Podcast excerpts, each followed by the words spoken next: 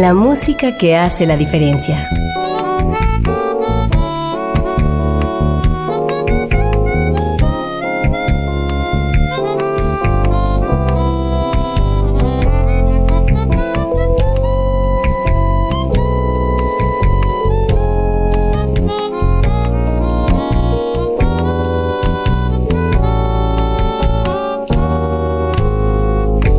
Las estrellas del pop y de la música brasileña. Sonidos originales del cine y del teatro. Jazz, New Age y otros géneros.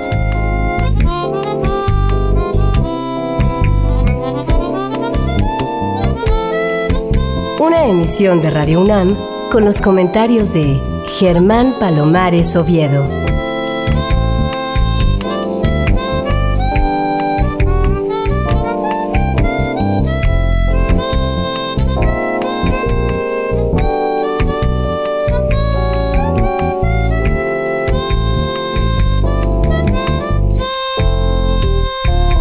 Muy buenas, soy Germán Palomares Oviedo en una nueva emisión con la música que hace la diferencia. Y hoy la diferencia la hace la música incluida en el disco Fit on the Grass, con el trío de Eduardo Piastro, con la actuación especial del gran alientista John Snauer, que visitó México hacia finales del 2018. Y me da mucho gusto reencontrarme con Eduardo Piastro, que como seguramente ustedes saben es un hombre con eh, muchas facetas, con una gran inspiración y también con una gran pasión por la guitarra y por la música en general. ¿Cómo te va, Eduardo? Muy bien, Germán, muchas gracias. Un gusto estar platicando contigo y un gusto estar iniciando la carrera de Fit on the Grass en los medios mexicanos porque, bueno, pues porque es un trabajo, un orgullo haber estado metidos ahí con un gran equipo de gente trabajando en el proyecto. Y bueno, ahora toca el momento de dialogar con la gente, que la música sea la que dialogue con la gente, ¿no? Seguro que sí. Cuéntale al auditorio quién es John Snauer.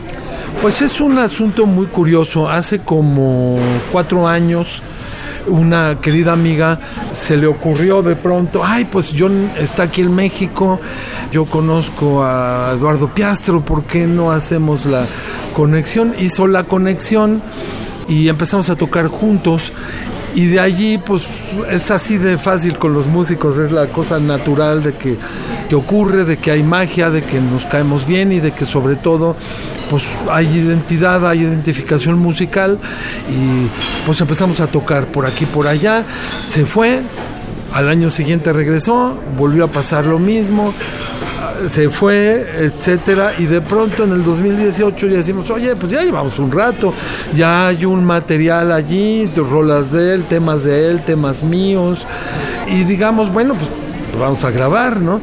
Entonces fue como una decisión además de último minuto porque primero hicimos las giras, estas fueron tres años de estar tocando, y al final pues nos metimos al estudio y en un rato pues de concentración de trabajo serio de producción sale este producto, ¿no? ¿Y qué estaba haciendo John Snauer la primera vez que vino aquí? ¿En busca de sus colegas o con otro propósito? No, en realidad él lleva mucho más de los cuatro años o tres que tengo yo de estar tocando con él, lleva como ocho. Y la idea es que empezó a tener un contacto en Oaxaca, en Mazunte, con la comunidad de jóvenes de allá, de músicos que tienen, que organizan bandas y que sabemos que en Oaxaca hay una calidad y cantidad notable de alientistas. Estos jóvenes están dirigidos por un maestro que fue con el que se conectó John y entonces cada año John va para allá, se conecta con esta persona y da la clínica de una semana a estos jóvenes oaxaqueños y justo en el 2018 fuimos invitados, pues ya por obvias razones, al Festival de Jazz de Mazunte, a donde presentamos este mismo proyecto. Y en algún momento, por todo lo que hace John allá, pues invitamos al escenario a los jóvenes oaxaqueños que son de, de la localidad y por supuesto con una respuesta muy muy impresionante de todo el público porque lo de John ya es muy natural, es parte de esa comunidad, lo quieren de esa manera y entonces la recepción fue increíble y nuestra participación en el Festival de Jazz de Mazunte fue muy notable, estoy muy contento de eso. Sí, yo quiero decirle al auditorio que John Snowart es igual que muy buen alientista, una muy buena persona, es un tipo con ángel, es un tipo que cae bien, es un tipo que hace relaciones rápidas, fácilmente, y pues qué bueno que haya este intercambio de talentos entre él y los músicos mexicanos. Que por cierto, en esta grabación son además de Eduardo Piastro, que toca la guitarra, y ofrece cuatro composiciones de las ocho que integran este disco. Leo Cortés en el contrabajo y el baterista Jorge Fernández. Leo es un muy joven contrabajista, muy eficiente, sostiene muy bien el ritmo, pero además de todo le fluyen las ideas a la hora de improvisar y bueno, ustedes ya conocen a Jorge Fernández, que además de ser muy buen baterista, es maestro de su instrumento.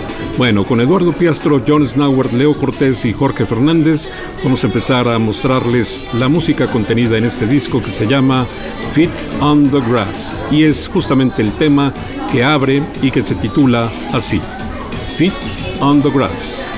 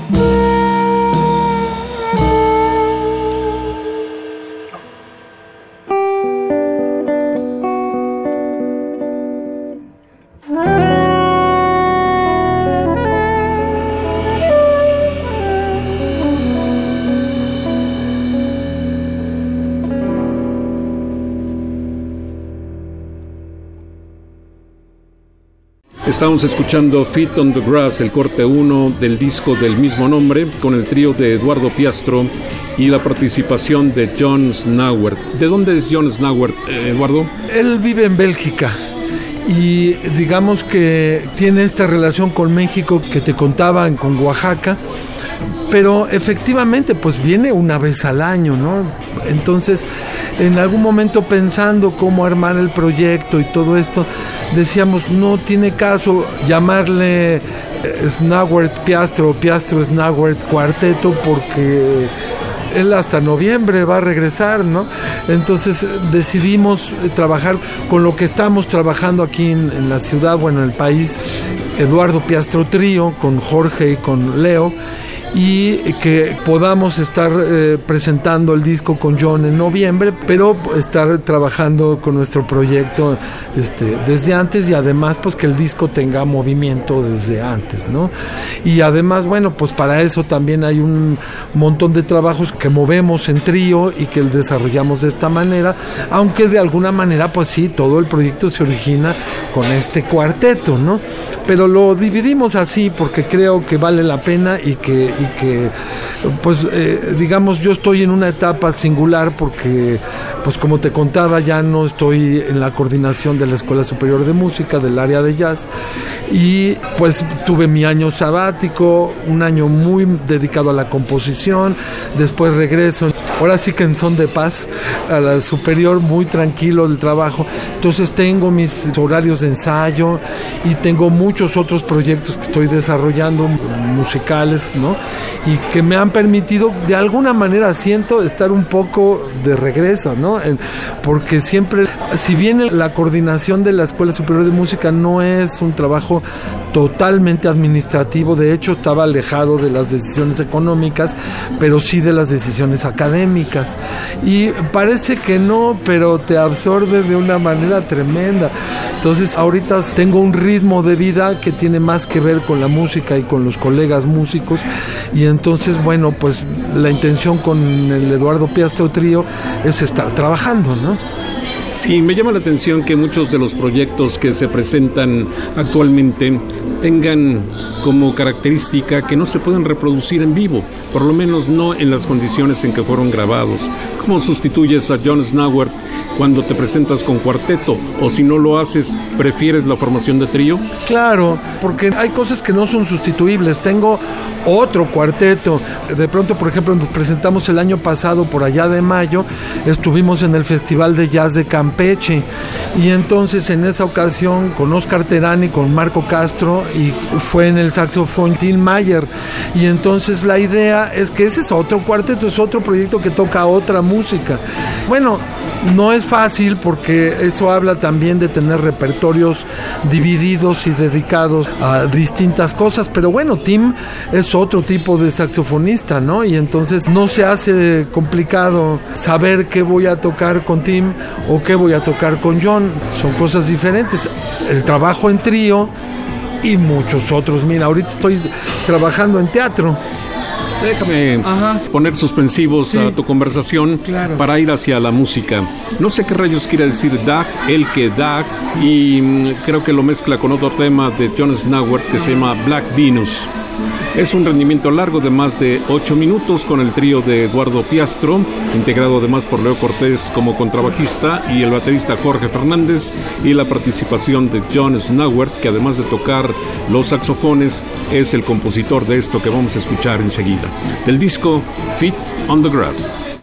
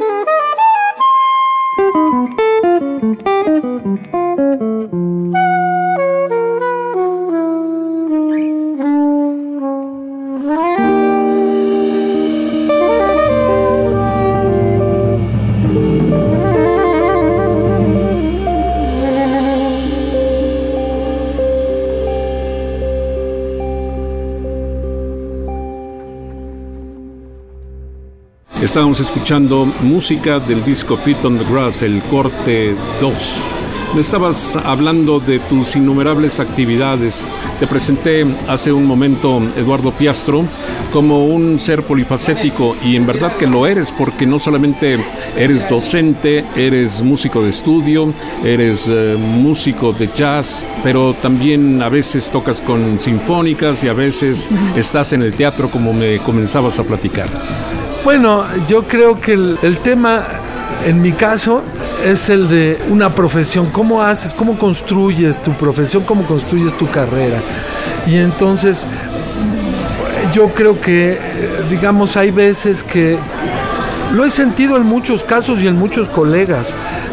No es exactamente que uno elija, digamos, la vida a veces nos va llevando y en mi caso pues me ha llevado a una situación de este tipo, abierta, ¿no? Porque, bueno, pues quizá mi carácter, mi manera de ser y mis intereses sobre todo, pues son igualmente abiertos. Entonces, ya en muchos sentidos me cuesta trabajo y además veo la especialización de los músicos nacionales y el crecimiento de los músicos nacionales y de pronto ya siente uno cierta distancia, ¿no? Oye, ¿quieres clasificarte? ¿Quieres meterte en un rubro, decir que eres esto o el otro? Pues ya no estoy tan seguro.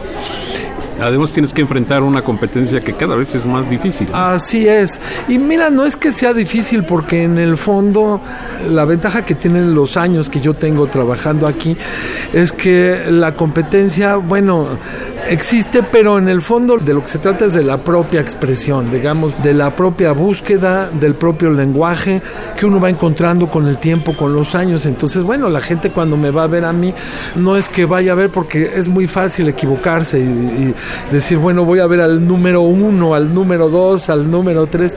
Creo que en este caso me va a ver a mí porque le gusta lo que yo hago y eso me importa más que ser el número uno, dos o tres.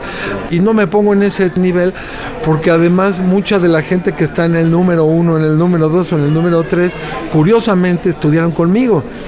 Digo curiosamente porque el joven en su momento que estudió conmigo, pues acaba los estudios conmigo y vuela con alas propias, ¿no? Entonces, por supuesto que todos ellos son tremendos artistas, no me quiero eh, ni en por un segundo apropiar del talento de nadie, ellos están allí mostrando lo que hacen y que es notable y que además tiene a México ya en un muy buen lugar respecto del avance y el del desarrollo de la música nuestra, ¿no?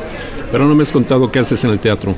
Bueno, en el teatro voy a estrenar el 11 de mayo y hasta junio son cinco semanas de una obra que se llama Rentas Congeladas del maestro Sergio Magaña, un dramaturgo mexicano de los años 40 por allí pilar de la dramaturgia mexicana y digamos que el maestro Mario Espinosa, actual director del Centro Universitario de Teatro, con un currículum impresionante de dirección de teatro y de dirección de ópera y de dirección eh, muchas, bueno, y de dirección de la escuela, de las escuelas de teatro, y con el equipo con el que él suele trabajar, que en general es Gloria Carrasco en la escenografía, Ángel Ancona en la iluminación, y voy yo haciendo la música.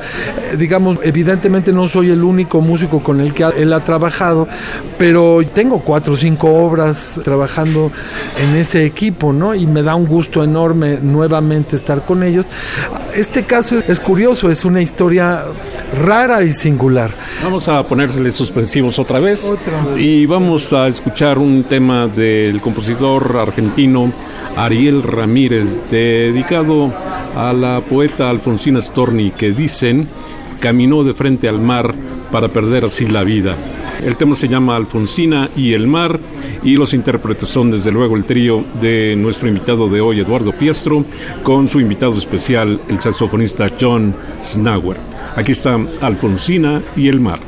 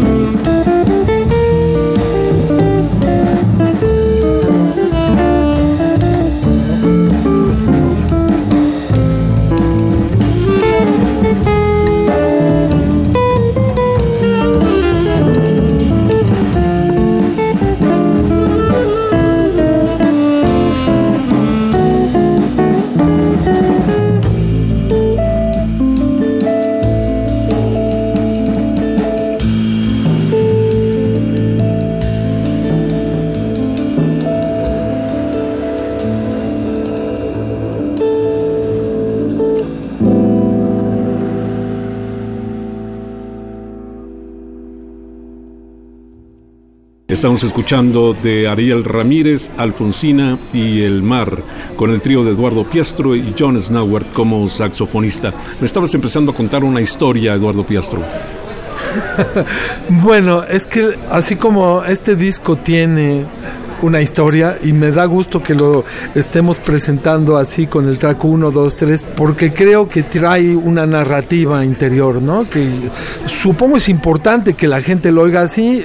De hecho, está también raro el hecho de que lo hayamos maquilado, ¿no? Porque ya en el siglo XXI parece que la maquila no es lo de hoy, pero bueno, tarde o temprano va a caer en estos lugares de internet a donde debe estar y en redes sociales, etcétera, y tarde o temprano va también llegando a estaciones de radio, etcétera, pero me importa mucho que a la hora de los conciertos en vivo la gente vea y diga, "Ay, mira, qué bonito se oye, me gustaría tener eso, ¿no?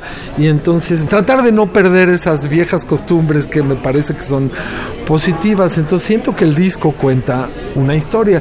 Y en el caso del teatro y de la obra que estoy haciendo, la historia que te decía es que la música original, originalmente, la fabricó Gabilondo Soler. Francisco Gabilondo Soler. Francisco Gabilondo Soler. Y entonces, en algún momento determinado, digamos, no se llegó al final del proyecto. Entonces, lo que pasa es que Gabilondo tiene o tuvo mucho orden en su material y hay maletas a donde quedaron estos archivos allí puestos, ¿no? Salieron las partituras lo que pasa es que en determinado momento la partitura te dice, etcétera. es decir, él la compuso un poco para presentarlo como proyecto, pero no lo había desarrollado totalmente. Entonces, la labor que me está tocando es increíble porque es una labor de reconstrucción.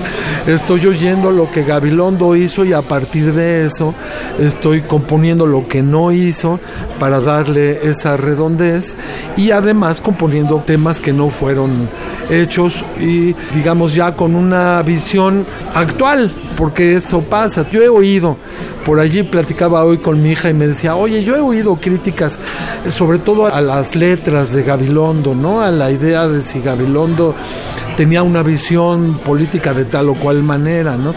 Yo le decía, bueno, lo que pasa es que tú estás viendo a la luz del siglo XXI a alguien que vivió en los 30, en los 40 y que veía desde luego las cosas con un perfil diferente, ¿no? Entonces, digamos, de lo que se trata en todo caso es de actualizar un poco las temáticas, pero no vas a ir en contra de lo que alguien vio, vivió y sintió en determinado momento. Entonces, bueno, yo creo que esto va a estar interesante en el Teatro Julio Castillo, rentas congeladas, desde el 11 de mayo va a ser el estreno, durante cinco semanas, un equipo de trabajo increíble, gente con la que me da un placer enorme estar y por supuesto como un proyecto más de los que yo hago musicales y vendrán otros, ¿no? Muy bien, vamos a escuchar algo más del disco que se llama Feet on the Grass. El siguiente tema es del saxofonista John Snowert y se llama Work on Peace. Trabaja en paz. Los músicos ya mencionados repetidamente, pero me da mucho gusto hacerlo una vez más, son Eduardo Piastro como guitarrista y compositor de cuatro temas, John Snowert como saxofonista, tenor y soprano y compositor de tres temas, Leo Cortés en el contrabajo y Jorge Fernández en la batería. Aquí tienen Work on Peace.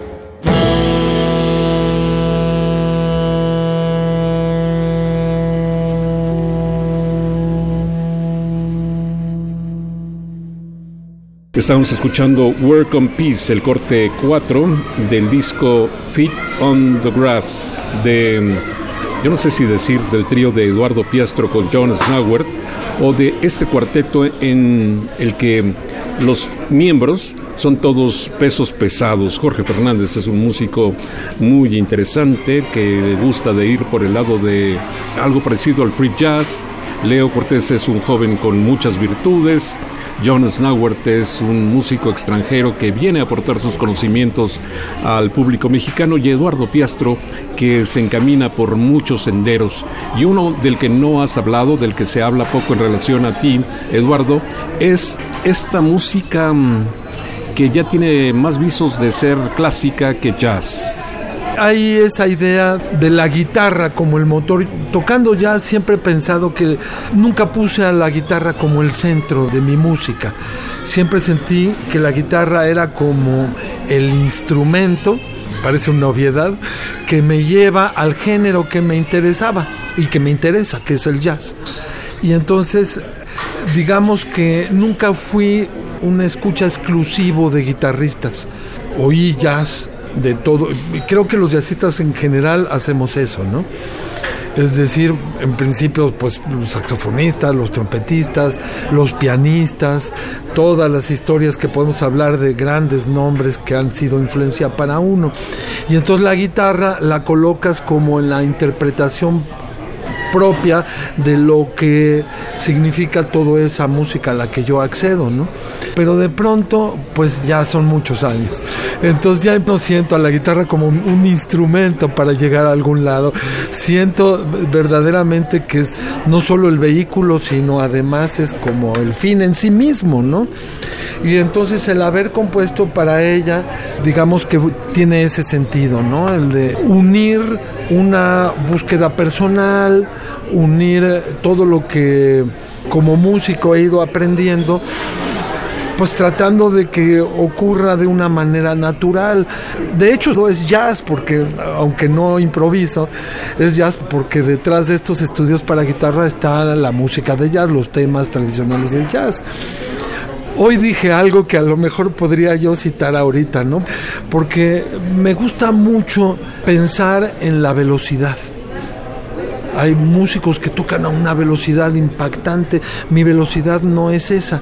Y cuando respiro como compositor, ah, me siento en un agua muy a gusto, ¿no? Porque siento que esa velocidad me permite decir lo que quiero decir y entonces es la composición la que va llevando no todo mi trabajo del año sabático fue ese dejar permitir que fluyera la música en el papel en la composición y de alguna manera irlo traduciendo en la guitarra irlo dejando que fluya en la guitarra. Pero sí hay cosas complicadas, pero no hay viso de trabajo intelectual, digamos, es realmente algo que viene como con naturalidad, ¿no? Con la naturalidad que me ha dado los años hacer música. Entonces creo que de eso se trata. Es como decir, bueno, por ejemplo, hago un trabajo sobre Alfonsina y el mar, que no está aquí, en este disco. Aquí hago la armonización del tema y improviso como músico de jazz. Pero tengo un estudio, el estudio número 6, en el que hago lo que yo quisiera verdaderamente estar soleando, estar tocando como un solo, ya polifónico, ya con las estructuras de la guitarra que tiene esta capacidad polifónica, ¿no? Y entonces, pues cómo me muevo sobre un acorde, sobre el otro, cómo voy, y eh, al final eso es el trabajo que tienen estos estudios, ¿no? En una relación entre la música que siempre he tocado y el propio instrumento, ¿no? Y bueno, las ideas y la idea de que entre el instrumento, o sea, entre el sonido y mi oído, digámoslo así, y mi oído, no pasa la razón. No hay algo que juzgue y diga esto está bien, esto está mal, o sea, es fluir, ¿no? Además, en tu caso hay un valor muy importante porque la mayoría de los músicos que hacen temas obligados no saben improvisar. Y muchos improvisadores no saben leer música, no saben sujetarse a una partichela y bueno, son músicos incompletos. En tu caso lo puedes hacer tanto eh, leer la partitura como improvisar, ir por el terreno de lo clásico, por el terreno del jazz. Eso es un valor adicional en tu caso. Vamos a escuchar tu propia composición que se llama Figuras de Plata, el corte 5 del disco Fit on the Ground con el trío de nuestro invitado de hoy, Eduardo Piastro, y la participación especial del saxofonista John Snauer. Thank you.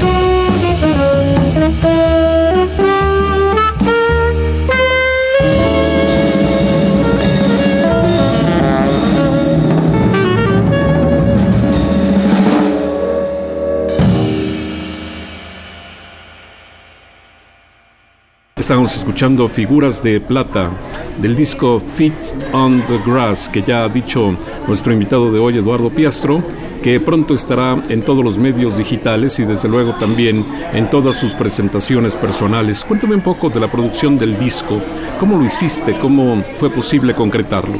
Bueno, yo eh, he tenido muchos grupos, muchos equipos de trabajo pero cuando te encuentras un equipo de trabajo como el, el que me he encontrado con Jorge y con Leo, de entrada y por supuesto con John posteriormente, pero creo que ya venía yo trabajando ese trío con Jorge y Leo y habíamos tocado en el Festival de Jazz de Querétaro, hicimos varias cosas juntos y digamos que mucha gente con la que he tocado ha sido un gran placer porque hay grandes músicos en México, pero el compromiso, el equipo de trabajo, el tipo de gente que son ellos, pues no es fácil encontrarlo, ¿no? Entonces creo que se ha dado he encontrado algo que durante muchos años no había encontrado que es identificación, identidad, ganas de ir hacia un lado, compromiso en el proyecto, qué vamos a hacer, hacia dónde lo vamos a llevar, gente que realmente le gusta y que realmente quiere que hagamos algo juntos, ¿no? Entonces,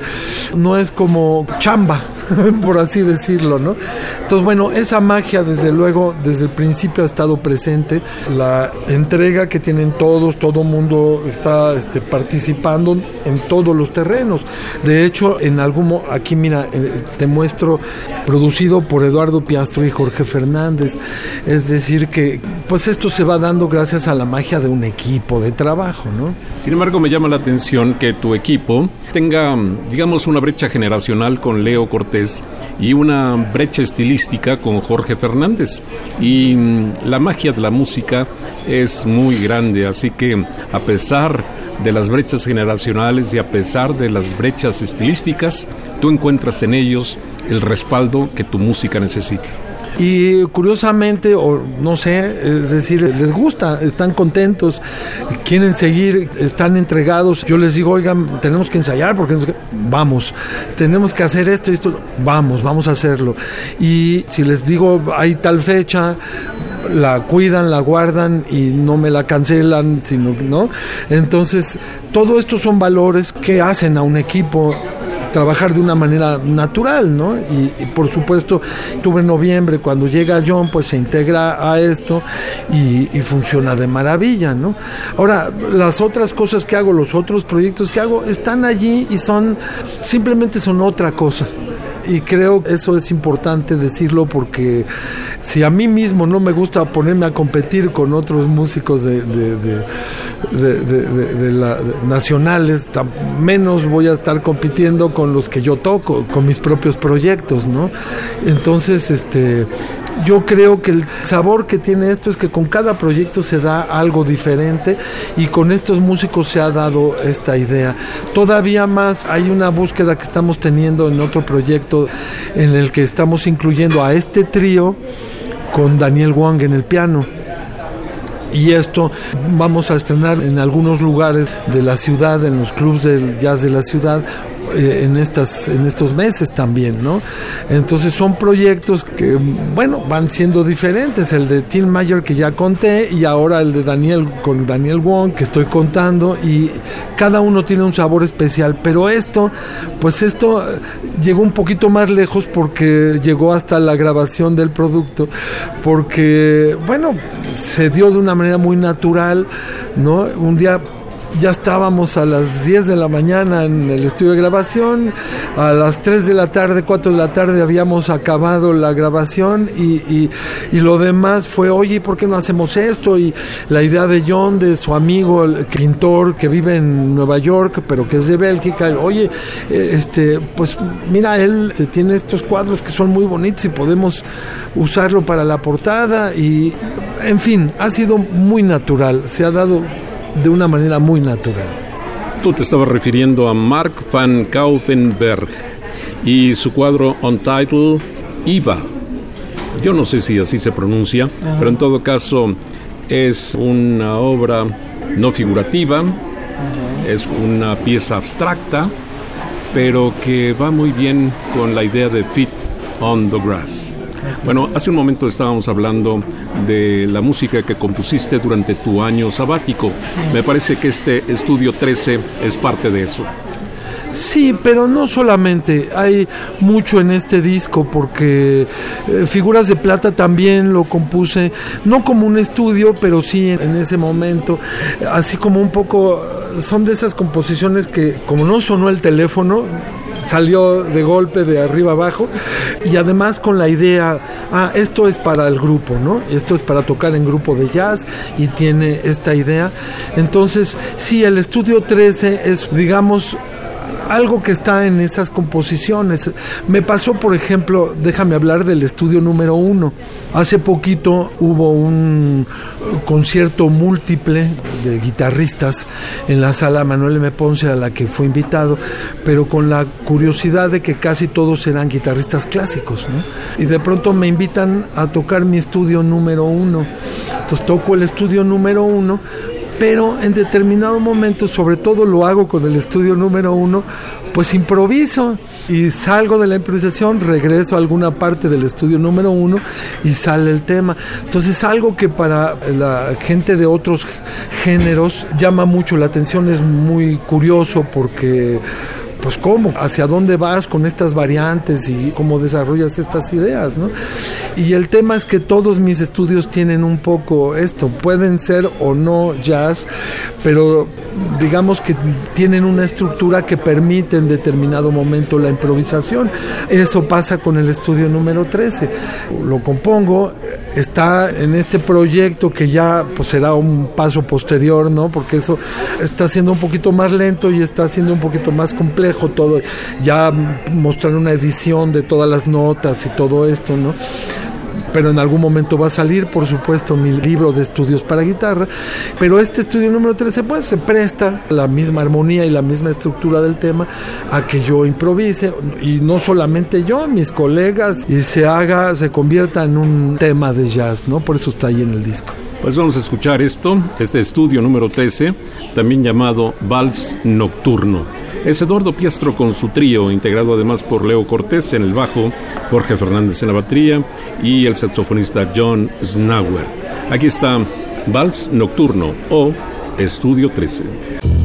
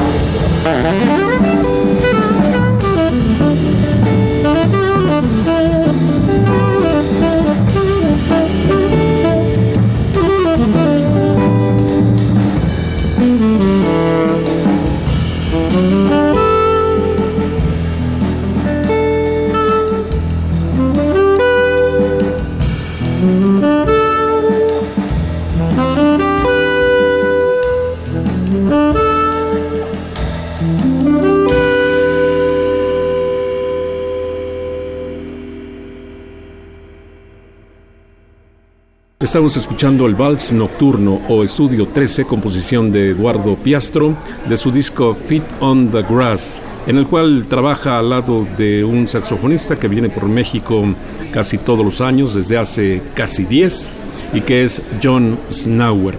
Sabes, hay un personaje que mm, de repente, aunque no es músico, aunque no es un promotor, se ha convertido en más que un músico y más que un promotor.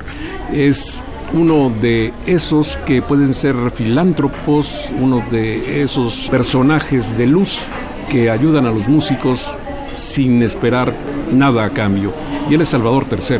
Claro, bueno, de pronto, pues sí, digamos, he hablado del equipo que son mis colegas músicos, pero aquí hay mucho más y hay algunos agradecimientos muy personales, ¿no? Digamos, el primero de los agradecimientos dice a mis maestros, porque yo siento que la inspiración viene de muchos lugares y siento que este disco que tiene esa idea como de narrativa de que hay que oírlo desde el primero hasta el último tema, pasa por un mundo emocional que, pues mira, nunca es tarde, pero que me tardé en encontrar porque justamente ya después de que dejé la coordinación me voy al año sabático y entonces ando caminando por las calles de Barcelona o algo así. Y entonces por supuesto que regresa a uno una visión de una parte emocional que no suele traer uno muy a flor de piel porque pues el trabajo, esto, el otro y estás como metido en otra cosa. Y creo que en estos años he recuperado gran parte de eso. Y por eso está el agradecimiento a mis maestros y gente que me ha hecho, incluso en mi manera de hablar, de expresarme, pues hay una influencia de mucha gente, ¿no?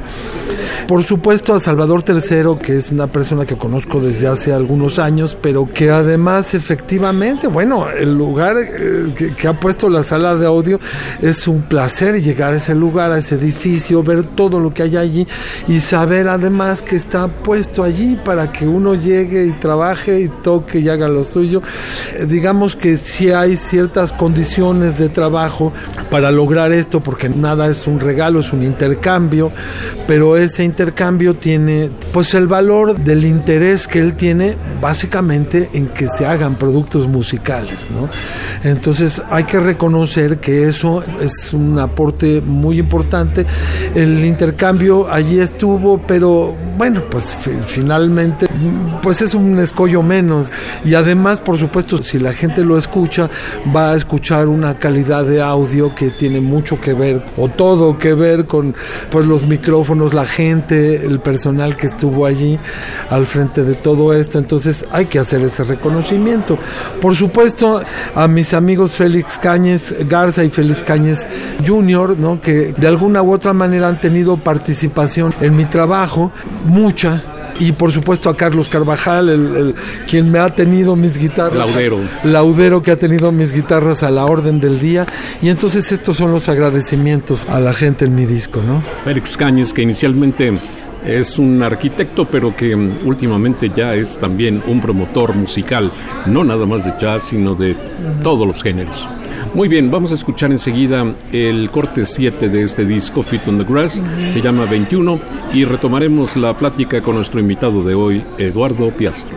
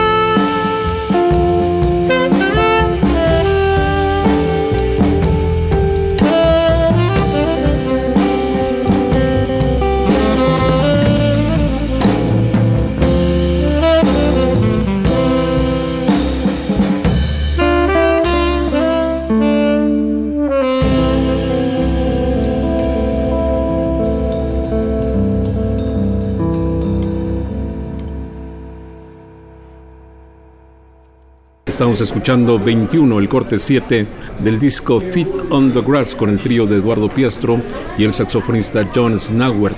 ¿Por qué 21? ¿Qué quiere decir eso? Él cuenta la anécdota en los conciertos. Hizo una canción.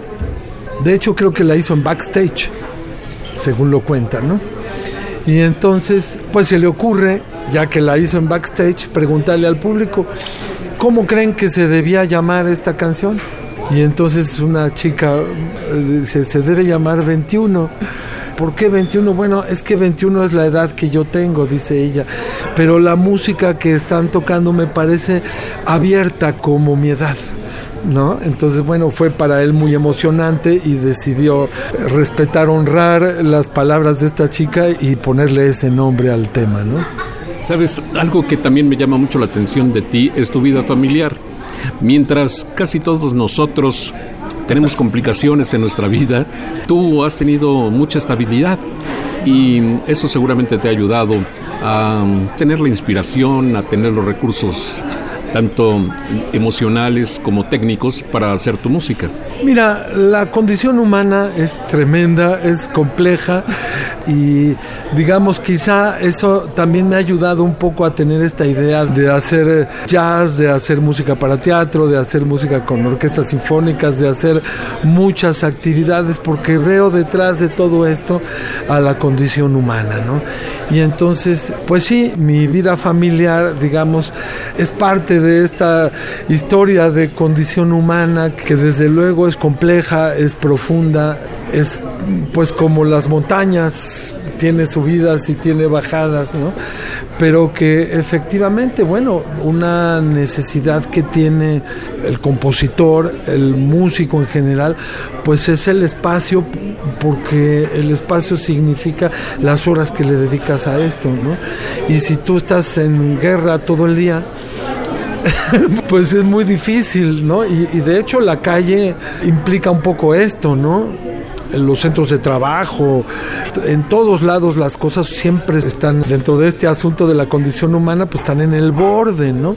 Pero cuando la condición humana implica buscar más allá, ir más lejos de lo que son el te dije, me dijiste, el pasó, no pasó, la cotidianidad. Bueno, entonces yo creo que con la familia hemos encontrado eso, ¿no? Nos hemos regalado un espacio a donde podemos desarrollarnos todos ¿no? Y creo que ese espacio donde podemos y queremos desarrollarnos todos, pues ha sido un gran regalo porque es un contraste con la calle, es un contraste con el mundo y no es que no pertenezca al mundo y no es que no tenga sus subidas y bajadas y no es que no tenga sus momentos emocionales porque en el fondo la inspiración de cada uno de mis temas pues es múltiple, es abiertísima, pero encontré un lugar a donde puedo vertir esas emociones, que es casa, que es el hogar, ¿no? Y el último tema de tu disco Fit on the Grass está dedicado precisamente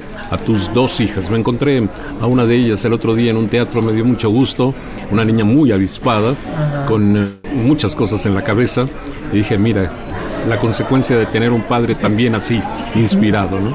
Bueno, un padre, una madre, una hermana, es decir, hay un mundo que la rodea, que la ha puesto con esa pila y que de alguna manera además pasa lo que pasa con los alumnos, ¿no? Es decir, uno siente cierta responsabilidad, pero yo otro día ella misma me puso el límite, mira papá, ya estoy en cierta edad a donde acepto tus críticas, tus puntos de vista, pero hay cosas que ya relájate, ya hiciste por mí. Entonces ya, ya déjame volar porque me toca, ¿no? Y tiene toda la razón, pues sí. Pues esta es la canción A mis hijas, canción para las hijas de Eduardo Piastro, que concluye musicalmente esta emisión. Vamos a escuchar esta canción y volvemos para despedir a nuestro invitado de hoy, el guitarrista y compositor Eduardo Piastro.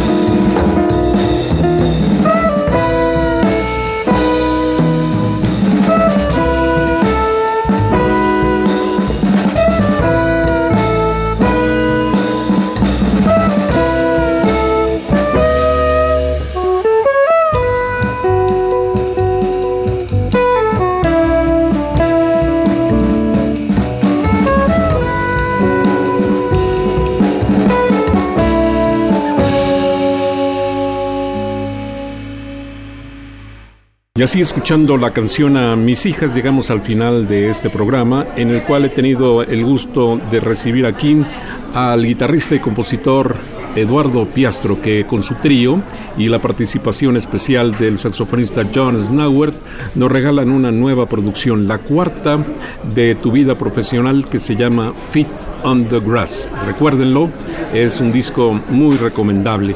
Bueno, Eduardo, pues gracias. Recuerda del auditorio tus redes sociales, tus direcciones, cómo pueden entrar en contacto contigo. Pues mira, Eduardo Piastro arroba gmail.com, que es este mi correo electrónico, eduardopiastro.com, que es la página donde pueden estar informados de las cosas que están ocurriendo, digamos como próximos conciertos y bueno, el agradecimiento, Germán, porque eh, de alguna manera tú eres una persona que siempre ha estado al lado de este tipo de producciones, al lado de estos momentos importantes de la vida de los músicos, que es el momento en el que sale un disco a la luz.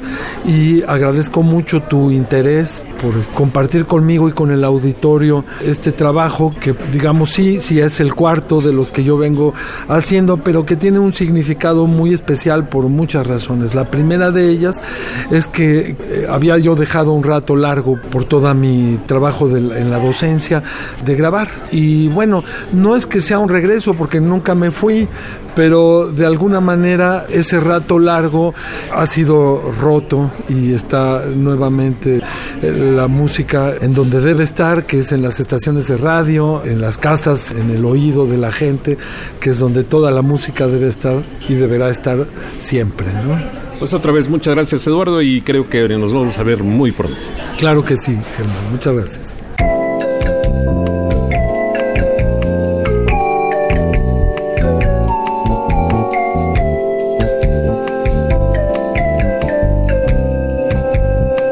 Las estrellas del pop y de la música brasileña.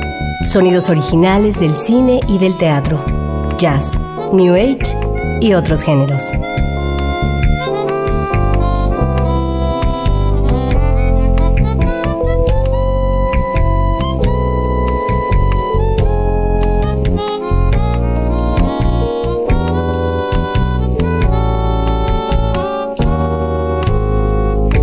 La música que hace la diferencia.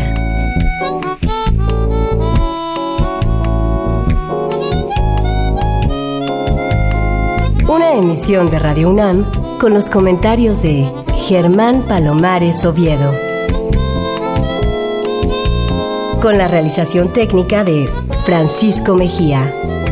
Sugerencias y comentarios en gpalomar.servidor.unam.mx. También en Twitter y en Facebook. A través de la web, escúchenos en radiounam.unam.mx. Alternativa AM.